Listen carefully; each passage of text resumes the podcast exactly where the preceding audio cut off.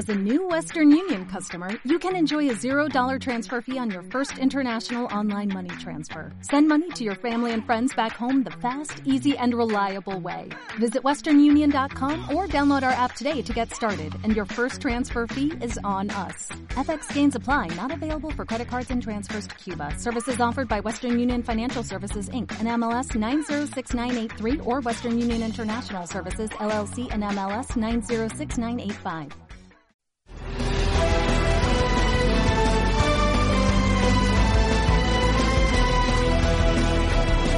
doctoresdeltiempo.com presenta.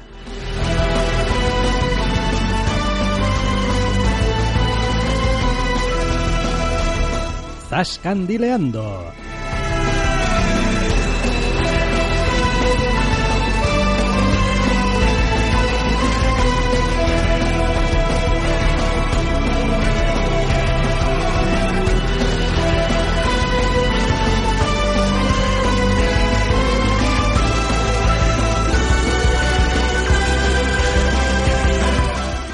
Bienvenidos, queridos oyentes, a una nueva edición de Zascandileando. Doctor Snack, muy buenas. Muy buenas. Venimos esta semana de buen humor a hacer un Zascandileando clásico y venimos con un par de ingredientes. Por un lado, la película de Dragon Ball Super, Broly, a secas, con todos sus musculazos, y por el otro lado, la, nuestro comentario sobre la segunda temporada de The Punisher, del Castigador. Efectivamente, pero vamos a empezar hablando de la enésima película de Dragon Ball. Dragon Ball Super, título Broly, así a secas, Dragon Ball Super, dos puntos Broly en el que es la entrada por la puerta grande en el canon oficial de este personaje muy querido por muchísima gente. Nosotros nos incluimos. Sí, sí, no tiene, no tiene nada del personaje. Eh, digamos que su cabezonería a la hora de gritar una y otra vez Kakarot, pues siempre nos cautivó en su sencillez. Es como es que es vastísimo y ya está. Y, pues te revienta y listo del bote. Bien, pues efectivamente alrededor de este personaje han levantado toda una película que es, eh, yo, yo no sé cómo decirlo, o sea, que decir, por un lado es una película maravillosa de, de, Dragon Ball y por otro lado es una película bastante mierdera de Dragon Ball, dependiendo un poco cómo lo mires. Fantástica Dragon Ball. Posiblemente la mejor película de Dragon Ball. Bueno, a ver, depende. Hay, hay muchos elementos que están ausentes. Quiero decir, lo primero que hay que tener claro es que esta es una película de Dragon Ball Super. Sí. Esto no es una película de Dragon Ball ni una película de Dragon Ball Z. Esto es una película de Dragon Ball Super, de manera que aquí los que cortan el bacalao, los personajes que tienen protagonismo eh, y en cierto modo las dinámicas esperables entre los personajes son las de Dragon Ball Super. Básicamente Goku y Vegeta, sí. Es raro, viniendo de un arco de torneo en el cual tenías un reparto muy amplio. Lo digo porque pues hay personajes a los que ni vamos a oler en esta película.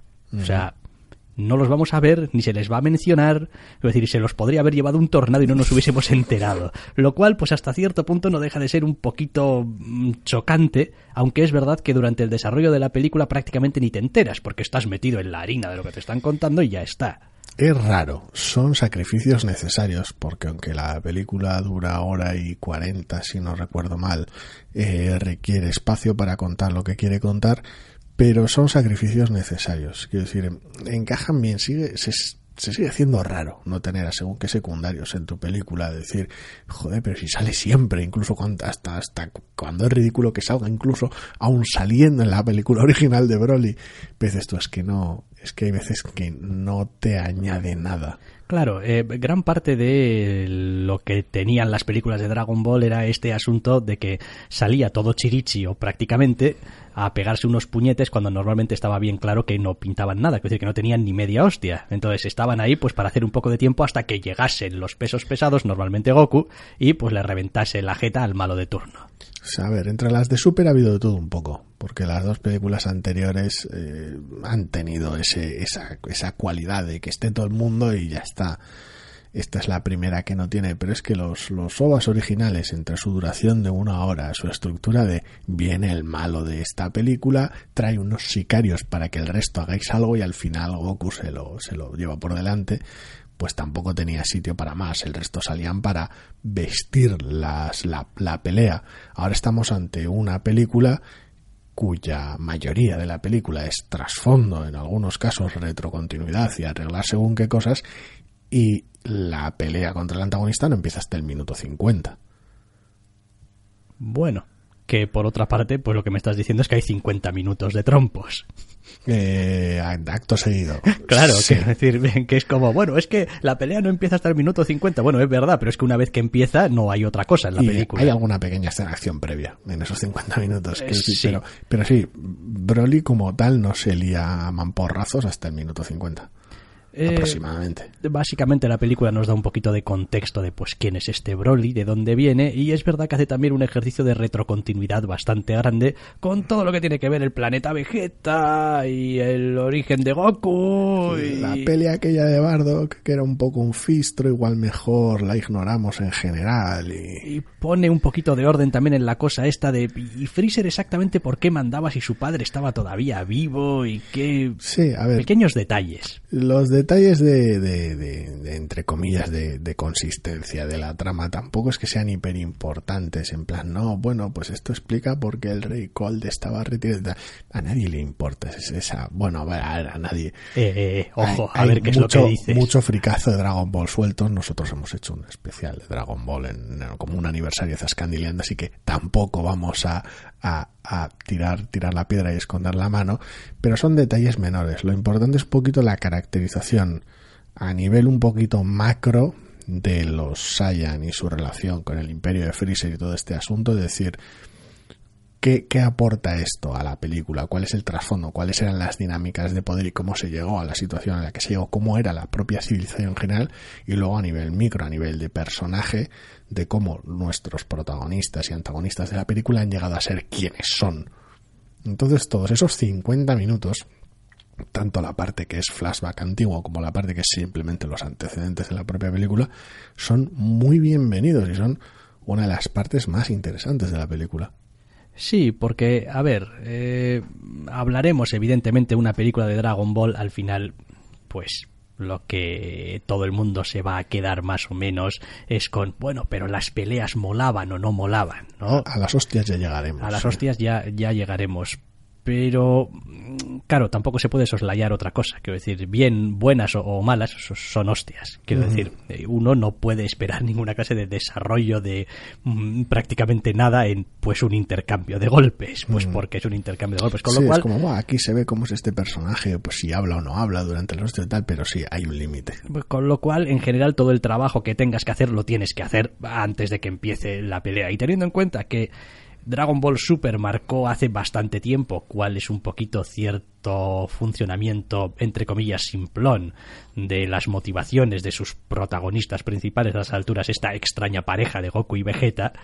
Eh, pues claro, ahí tampoco tienes mucho que rascar. Oye, Goku, ¿por qué quieres ser más fuerte? Es que creo que hay gente más fuerte que yo y quiero ser más fuerte. Sí, pero incluso la película en ese aspecto mejora. Quiero decir, Goku sigue siendo Goku y no, no lo querríamos de otra manera, aunque sea un puto idiota y el peor padre de la historia.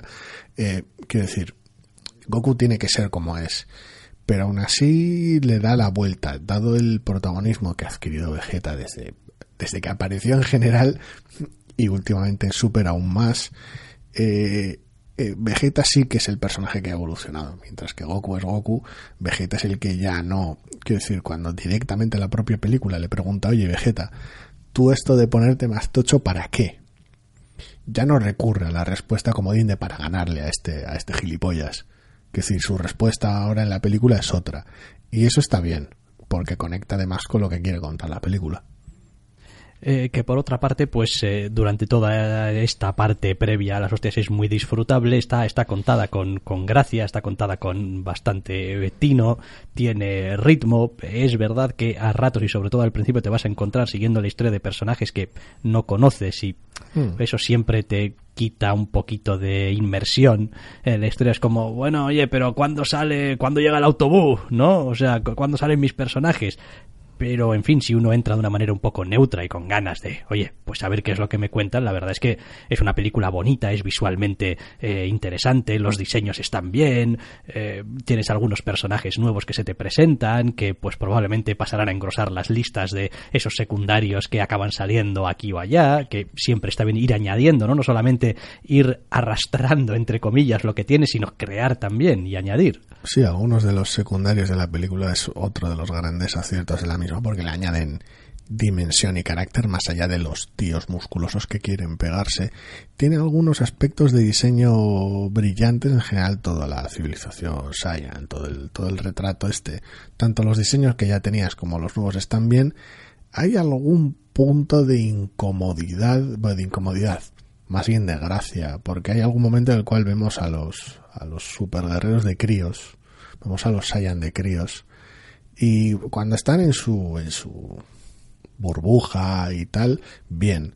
Cuando ya son adolescentes o son más mayores, bien, pero cuando son críos, en general nunca han terminado de quedar bien. Gohan ha tenido ese tipo de problema, pero en esta película ver a Mini Vegeta y Mini Raditz es especialmente sangrante, no porque sea un rato muy largo, ni porque sea muy, muy lesivo, pero es que es muy cómico, son muy graciosos. Es, que son como versiones cabezonas de los personajes. Son como si fueran una caricatura del personaje y son tan malotes, aunque sean pequeñitos, que hacen mucha gracia.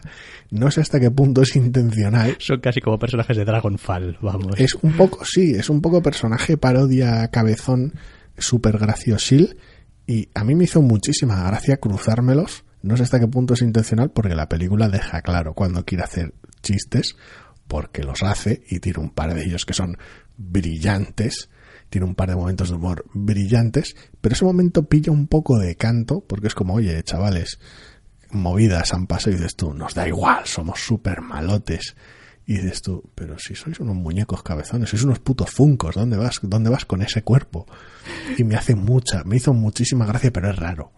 Sí, sí, un poquito raro sí que se hace. Después lo que decías es verdad, tiene algunos momentos de humor realmente brillantes. Yo me partí la caja en algún momento porque es como, joder, realmente bien. Y después hay otra cosa que también le agradezco muchísimo a esta película, aunque ya Dragon Ball Super en el último arco pues estaba haciendo ya el trabajo, estaba pavimentando el camino hacia ello, que es que sea capaz de incorporar a esta dinámica del mundo de Dragon Ball que nos ofrece Super a Freezer que es un personaje, pues a priori, que pues es el malo malísimo, es el malo que no va a cambiar nunca, es el tal que pues igual no tendría mucha cabida en este mundo de, de, Super, donde en cierto modo es todo como un poquito más, no voy a decir tontorrón, pero sí más autoconsciente, más ligero, más tal y a pesar de que, hombre, pues algo igual tiene que cambiarle algunas pautas de comportamiento, sigue siendo el mismo personaje a pesar de todo. Es decir, la misma evolución que para el resto de cosas han tenido capítulos y capítulos, pues Vegeta, eh, Goku y el resto de personajes, porque han ido saliendo y bueno, pues se ha podido ir uno también acostumbrando a ello. Eh, con Freezer han tenido muchísimo menos tiempo porque ha salido muchísimo menos, pero yo creo que lo han conseguido. Es como, pues está aquí y es el Freezer y es súper malo, pero también es el Freezer súper malo de Dragon Ball Super. Eso es, eso es una evolución extraña, porque consiste en coger al tirano galáctico de toda la vida y posiblemente el mejor villano que ha tenido la serie nunca y aportarle esa ese elemento que tiene Super que care del cual normalmente carecía Dragon Ball Z. Quiero decir, la dicotomía que ha habido siempre, el problema que ha habido siempre entre, entre Dragon Ball y Z ha sido el, el, haber ido perdiendo el humor con el tiempo. Eh, Super lo que tiene, aunque a muchos les podrá que sugerir que genera mucha fricción y que genera un roce innecesario, tiene las dos cosas, tiene los mamporros de Z y el humor de el humor de Dragon Ball eh, a veces no funciona, se puede hacer mejor o peor, pero le da una cualidad única y le da hace que sea muy Dragon Ball. Con Freezer esa aproximación se ha llevado a cabo, es decir, bueno, Freezer ahora sí eres el tirano de siempre, eres el mejor villano que hay, pero también un poquito chiste. No, no, no vas a ser el Team Rocket de esta, de esta saga, pero tienes ese rollo de villano recurrente con un poquito de chirigota y hacen que funcione, lo cual es fascinante porque sigue siendo un cabrón. Si hiciese falta en la película, aunque en general no, puede seguir dando miedo pero, pero es el puto Freezer también, de, de un poquito de chiste, de súper. Y funciona. Ese tío que nos conocemos desde el capítulo que 50 de Dragon Ball Z es como tampoco me vengas con estas mierdas ahora. Sí, porque el torneo en la serie evolucionó como evolucionó y tal, con lo cual ya tiene una, una entidad Freezer muy específica gracias a ese, a ese arco argumental. Y aquí, cuando se le añade un punto extra de humor, el personaje brilla muchísimo, incluso para la, para la aparición relativamente limitada que tiene. Después, eh, me parece que es una película que es verdad que está muy dividida en dos partes, en la parte pre-hostias y la parte de las hostias, porque quiero decir, apenas tiene parte post-hostias, como corresponde a estas películas. Tiene un epílogo, pero... Eh, pero creo que construye bien la historia, o sea, nos da los elementos suficientes para que, oye, pues sintamos uh, un poquito cierto cariño por los personajes que nos presenta y que entendamos sus motivaciones y... Sí, de repente Broly es un personaje que funciona con una motivación y un trasfondo creíbles. Eso es, dices tú, anda, coño. A diferencia de la película original y, bueno, sus cosas y su, su el plan de Paragus del meteorito. Eh, porque la película original tela. Eh, y bueno, y después, pues, pues las hostias. Y después llega el minuto 50 y se desencadenan las hostias. Y las hostias son una puñetera maravilla. Había cierto miedo de cuánto elemento CGI iba a haber y hasta qué punto iba a integrarse bien, pero yo, que soy muy maniático, salí contentísimo. Hombre, a ver, yo voy a decir las cosas como las siento creo que hay un momento en la película en la que pierden un poquito el asidero con la puta realidad de lo que deberían estar haciendo. De manera literal y figurada, porque los niveles de poder son obscenos. Eh, es decir, la pelea, como es natural, va escalando pero llega un momento en el que podrías mirar la pantalla durante un minuto y no saber realmente qué es lo que estás viendo. Quiero decir, podría ser una pelea de Dragon Ball, o podrían ser universos naciendo, o podrían ser dos células de nivel subatómico que están haciendo no sé qué. Quiero decir, no sé, quiero decir, es como es visualmente, es una especie de delirio que está sucediendo en múltiples planos con un montón de colorines y, CGI. Son, son momentos breves, pero son momentos que me encantaron. Y es como, pues, pues no lo sé. Y después, evidentemente, como pasa siempre o siempre ha pasado en Dragon Ball a partir de cierto punto, hay un momento en el que ya eh, las coreografías es como es que esto ya, que esto ya es demasiado rápido, demasiado fuerte, demasiado, eh, pues tienes impactos, tienes golpes, tienes reacciones de los personajes a esos golpes, a esa pelea que están manteniendo, pero realmente pierdes un poquito, es decir, te mantiene en, en la pelea el ritmo, te mantiene en la pelea el, el, movimiento de cámara, la música, eh, etcétera, etcétera, pero realmente no hay mucha, digamos, pelea que ver. Arranca con un secciones, como siempre, muy coreografiadas, muy bien planteadas a nivel de tu poquito de artes marciales, tu poquito de poderes locos y las combinan muy bien con un ritmo muy bueno según se van alternando de rivales. Una vez que la cosa escala hasta lo grotesco, evidentemente la película escala hasta lo grotesco. Me parece lo que han conseguido acertar, para mi gusto, ¿eh? que la mayor parte del tiempo que es posible lo mantienen relativamente comedido, muy fácil de ver, muy fácil de leer lo que está sucediendo y con cierto interés, mm, no literalmente coreográfico, pero de, de planteamiento de puro storyboard a nivel de ritmo, y que cuando ya directamente deciden dar el paso de decir, bueno, aquí en un par de momentos se nos va a ir la cabeza por completo, hasta los personajes, bueno, hasta uno de ellos va a reaccionar en plan, ¿qué cojones está pasando? Se nos está yendo de las manos estas hostias porque son las hostias más gordas del mundo. Y en ese momento va, va a ser la evolución natural de las escenas de explosiones en el aire de la serie, lo que siempre ha hecho la serie con sus líneas blancas y sus pum, pum, pum y el sonido y poco más, Aquí lo lleva a cabo hasta la última consecuencia y con dinero para un, de un propio de una película para cines.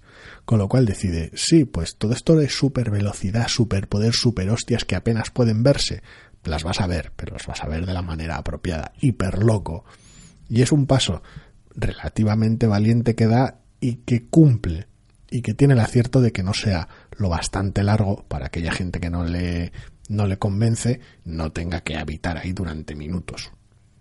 Sí, no, la verdad es que es una película que a mí me ha gustado mucho, aunque evidentemente eh, también digo que parte del atractivo que ha tenido esta película para mí está eh, o ha estado en el hecho en sí de nos vamos al cine a ver una película de Dragon Ball al cine, a tu pantalla gorda, a tu pantalla grande. Quiero decir, no tengo ni idea y en realidad no tengo ningún interés en saber cómo es la experiencia de ver esta película. Sucederá, porque sucederá, pero realmente no, no tenía eh, un especial interés en ver cómo es la experiencia de ver esta película en tu televisión. Por mucho que, por mucho que, es que yo tengo una televisión de no sé cuántos millones de pulgadas. Bueno, sí, pero va a ser menos que un cine. En cualquier caso. Eh, me interesaba poder ver la película en el cine y poder disfrutarla pues con todo el bueno el boato o el las anteriores han estado disponibles en cines y no hemos ido a verlas. En general nos movían tres cosas. Lo primero que esta parecía realmente más resultona que las anteriores. Lo segundo que Broly porque este cariño ridículo por un personaje reinterpretado realmente y el tercer motivo, el poder verla en euskera. Sí, hombre, a ver, yo añadiría otro, que hay unas razones también más por las cuales no fuimos a ver eh, la 1 y la 2. Eh, a ver, la 1 todavía va, podríamos haber eh, caído. No recuerdo, no, no, recuerdo muy bien cómo fue el orden, pero para cuando llegaron a la resurrección de F ya habían pasado por ahí en la serie. Mm, no me acuerdo, la verdad. Entonces, entonces, claro, es como, bueno, es que esto es decir, es que no voy a ir al cine a ver una película donde el 85% de lo que me van a contar ya, ya lo he visto en la serie, o podría verlo si quisiera. No recuerdo. Ir al arco y verlo. Ambas están integradas en la serie. Está por ver si pasará lo mismo con Brolio, ¿no? Una vez que la serie vuelva. Pero no recuerdo cuál de las dos era, si alguna, y en qué orden iban si antes de la serie o no, una de ellas, ambas, ninguna, no, no lo sé. Sé que estaba ese conflicto de ver la misma cosa dos veces pero en general también era simplemente el, interés. La serie a nivel presupuestario y demás no estaba funcionando bien, tenía sus momentos de, de, fallos de presupuesto, de problemas y las, las ideas no eran especialmente interesantes. Aquí pues todo se ha juntado un poco. Sí, a ver, y además a ver, aunque todavía Dragon Ball Super, y esperemos que nunca lo sea, no es Dragon Ball Heroes, esa especie de mierda promocional, que ojo, que uno puede vérsela tranquilamente por las risas, ¿eh? pero esa especie de producto promocional breve donde mezclan todas las ideas en una turmix y venga a ver qué es lo que sale, nos echamos unas risas, eso es. Eh, sí que es verdad que en esta de Broly, en fin, quiero decir, meten unas cuantas cosas que dices tú, no, no, bueno, ya, ya iba siendo hora de que esto lo incorporásemos al canon, y no hablo ya solamente de Broly, sino de otras cosas de las que la gente llevaba hablando tiempo. Es como, es que esto en realidad podría haber sucedido, pero nunca lo vimos en la serie, ¿no? Había algunos elementos que se sospechaba que, o que había ganas de verlos en el último arco argumental, pero al final algunas cosas pudieron hacerse y otras no. De decir, eh, ¿cómo vas a incorporar esto al canon? Si lo vas a hacer o no.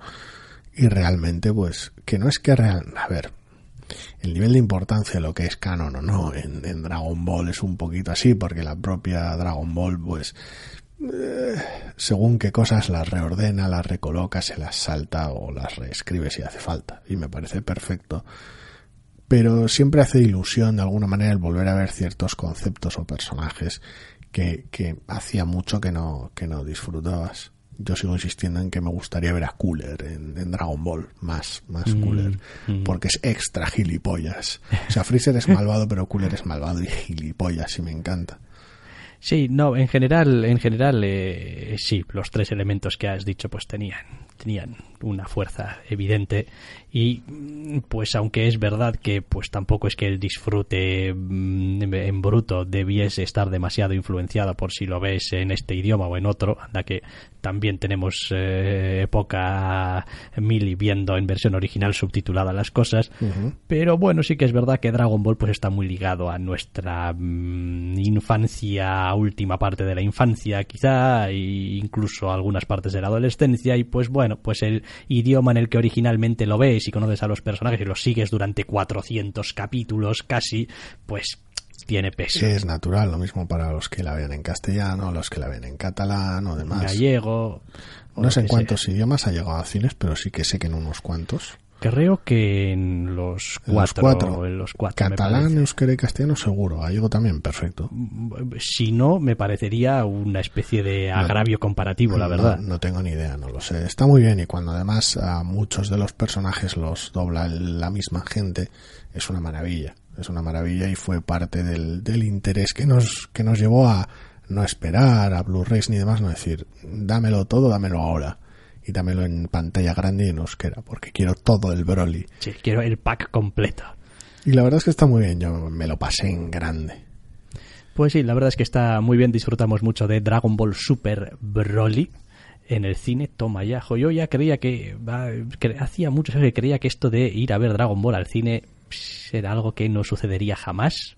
No, no sabía. No, es que al final igual también es parte de una realización de, de, de ese caso casi frustrado de haber visto otros cocientas, sobas, películas y tal de Dragon Ball y ninguna en una pantalla grande. Ya. Eso se acabó porque Broly merece pantalla grande. Bueno, pues dejamos Broly y vamos a meternos con otros asuntos.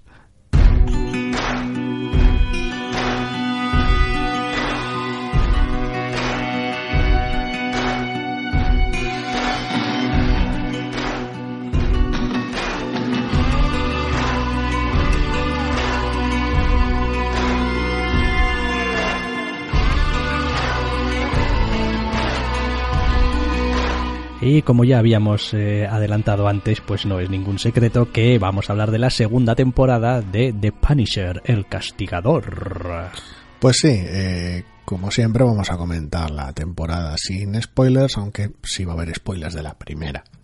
Quiero decir, si tampoco habéis visto la primera, pues no sé qué hacéis aquí a estas alturas. Sí, hombre, es que si no tendríamos que empezar, bueno, y tampoco vamos a hablar de quién es el Punisher porque igual alguien no ha leído los y el tebeos. y- de esta temporada y con lo cual pues evidentemente no vamos a spoilear nada de la segunda como es costumbre en general cada vez que hacemos comentarios de cualquier cosa pero hombre la primera a estas alturas ya es veda abierta Sí, bueno, pues eh, he de decir que he acabado súper satisfecho de esta segunda temporada del Castigador, pero súper satisfecho, súper contento. Me ha gustado muchísimo, he disfrutado cada puto capítulo. Incluso esos capítulos que están, no sé, entre el 6 y el 10, esos en los que las series de Marvel para Netflix parecen arrastrarse lentamente hacia el me cago en Dios, acaba ya. Incluso esos, porque no creo que tenga ese problema la segunda temporada. Tiene el problema pero es un problema mucho menor. Sigue siendo un problema a una, a una escala específica pero es un problema muchísimo menor porque sí que es cierto que en general es ambas temporadas, ¿eh? pero tiene esa cualidad satisfactoria muy muy básica que está en la propia concepción del personaje y en la propia en la propia idea de las historias de venganza de este tipo. Eh, en toda la figura del justiciero en general y darle a la gente lo que se merece eh, eso está tan tan metido en las propias temporadas y en la y en el feeling de las propias temporadas y además está ejecutado con una mala leche tal que, que son, son dos temporadas muy satisfactorias. Esta segunda de Punisher ha sido muy, muy satisfactoria. También es verdad que hace un poquito de trampa, porque es una temporada de 13 capítulos, pero prácticamente a efectos de metatrama es una temporada de 10. Es decir, tiene, digamos que tiene un, epi- un, un prólogo generoso la temporada, lo cual le permite, por un lado, hacer uno de estos pequeños mini arcos súper satisfactorios, contundentes, breves, en los que realmente casi casi podría decirse que se resume el universo del castigador en esos tres capítulos, porque tiene un poco de todo, es como una vida vivida a cámara rápida en tres capítulos, y a partir de ahí digamos que entra lo que son los elementos de la primera temporada que entra que están todavía en juego y que van a ser importantes a lo largo de toda la temporada, con lo cual entre comillas tiene que lidiar con ello 10 capítulos solamente. Es posiblemente uno de los puntos fuertes de la temporada, que a diferencia de otras como, como la tercera de Daredevil y demás, decir, joder, lo que le cuesta arrancar a esto y luego ya coge ritmo. No, los tres primeros capítulos de, esta temporada son, son tremendos, son, son buenísimos.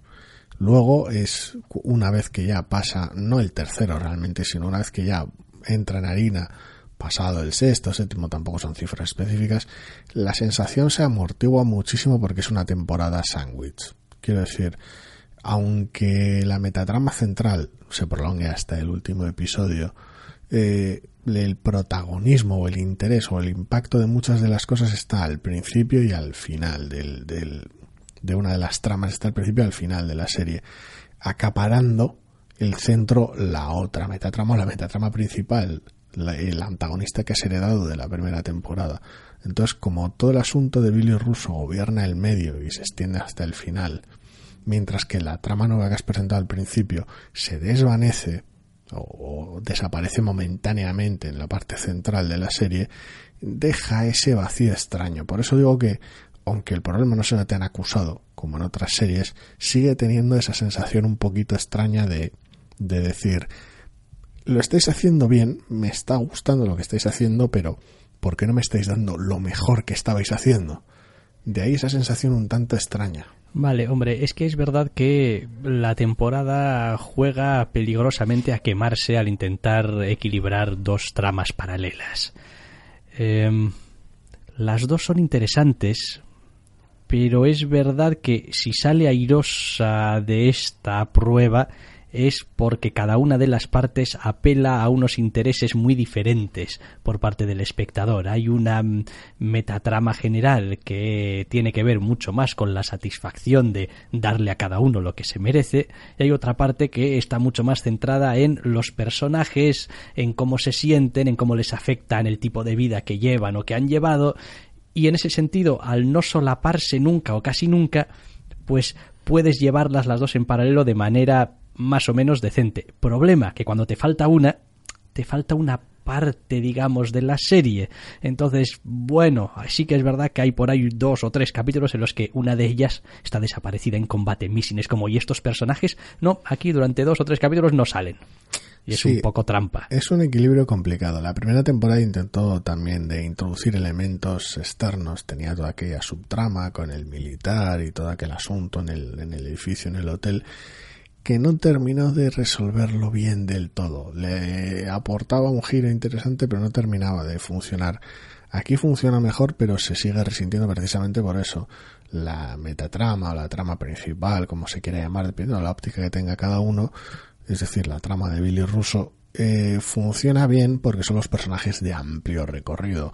Hay un solo personaje nuevo en esa trama y el resto son los personajes que ya conocemos. Entonces, tanto Kurt como Madani como el propio Frank. Entonces, y evidentemente Billy Russo. Entonces, se trata más de ver cómo afecta la situación a todos esos personajes y cómo evolucionan eh, que, que de realmente contar una historia sólida. Se trata de experimentar con los personajes, mientras que la otra trama de la temporada funciona por la propia historia. No digo que los personajes no estén bien, quiero decir, la coprotagonista de esa parte de la serie me encanta y tiene una dinámica fantástica con Frank, pero la atención está en la propia trama, mientras que la otra está en los personajes. Entonces, de esa manera consiguen equilibrarlo, aunque no siempre funcione. Después, otros elementos interesantes lo has nombrado. Aquí tenemos a un personaje secundario con bastante peso, eh, que es un contrapunto también en muchísimos casos a pues el tipo de personalidad fuerte que es eh, Frank Castle que está muy bien y funciona muy bien y además es de esos personajes a los que les coges cariño aunque no quieras. Es como ay, ay, han pasado cuatro, cinco, seis capítulos y ya está, ya, ya estoy encariñado con el personaje, ya esto no tiene solución. Eh, pero también tiene un personaje nuevo que añade en la otra trama que para mi gusto es el personaje más eh, desagradecido respecto a cómo está tratado o cómo está escrito. No, no, tanto por, por, lo que hace o por lo que le pasa, sino porque creo que realmente eh, no está bien retratado. Es decir, ese es uno de estos personajes a veces un poquito redundantes que los ves en situaciones una y otra vez incidiendo en temas parecidos y que nunca está del todo claro realmente, es decir, nunca acaban de estar realmente redondos, nunca parecen ser realmente personajes por sí mismos y parecen a ratos estar siempre muy a expensas de lo que necesite la serie.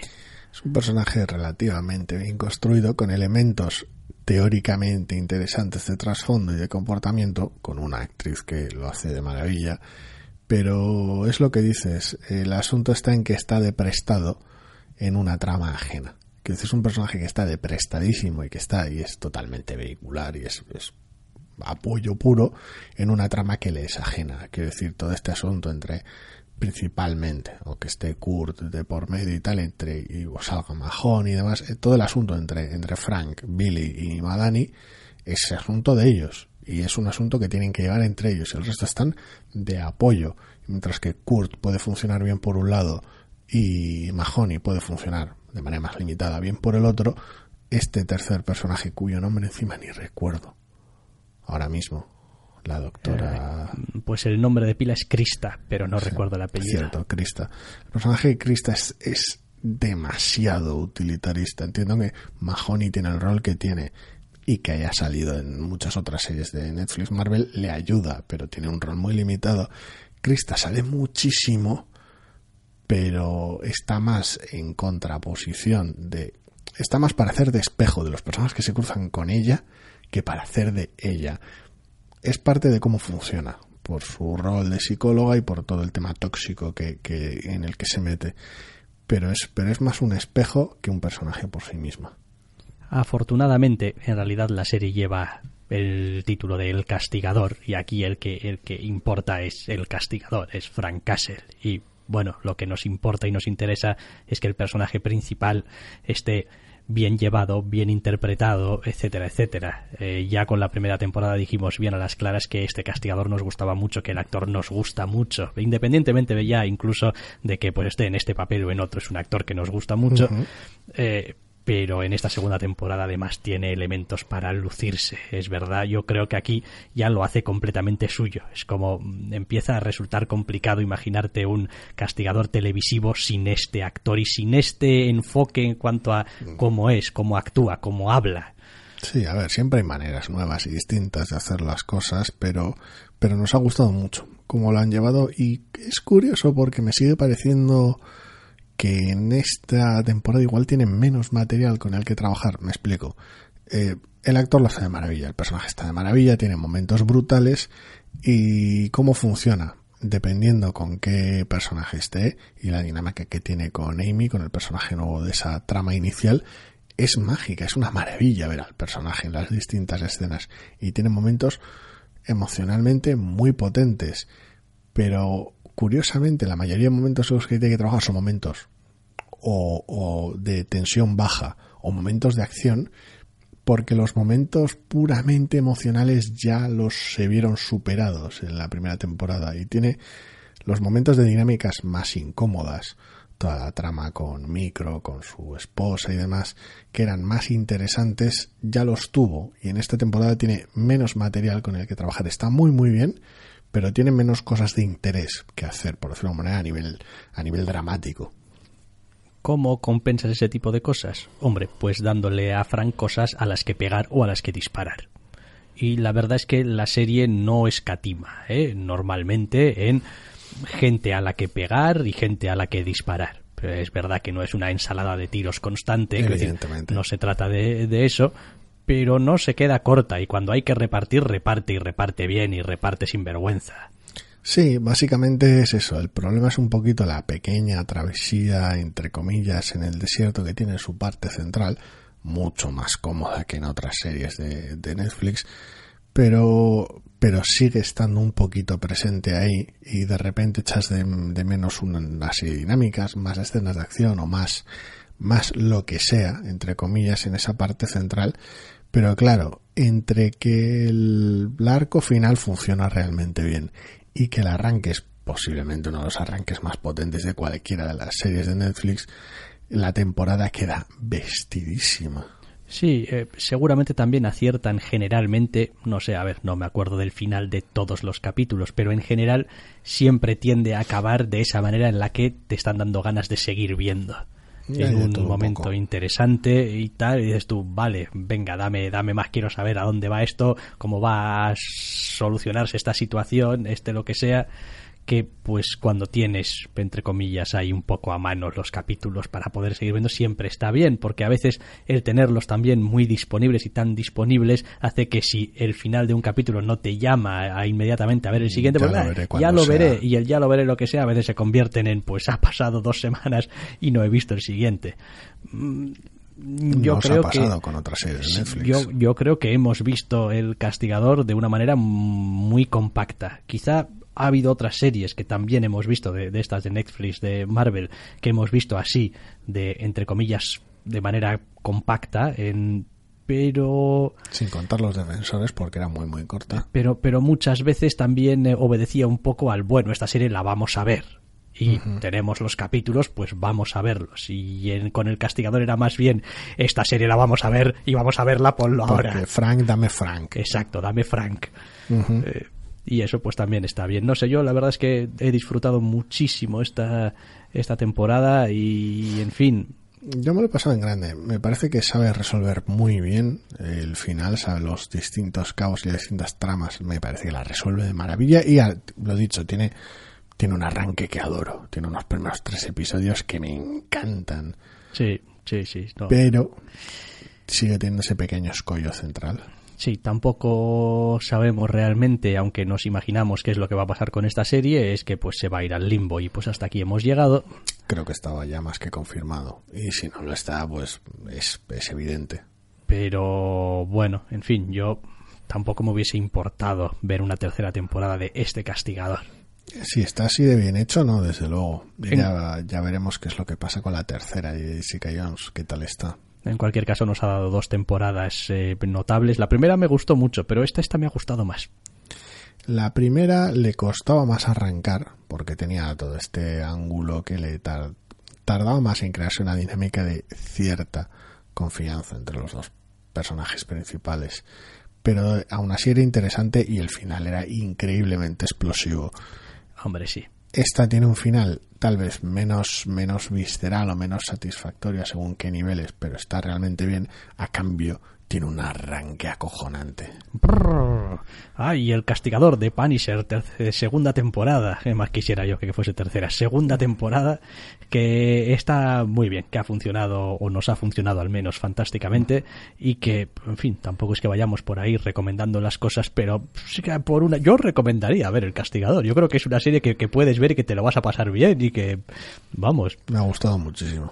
Pues vamos a poner ya punto y final aquí al zascandileando de esta semana y pues no prometemos cuándo vamos a volver porque somos así, pero no os preocupéis que en cuanto estemos para hacer otro programa, pues aquí estaremos y os esperamos. Hasta la próxima. Hasta la próxima.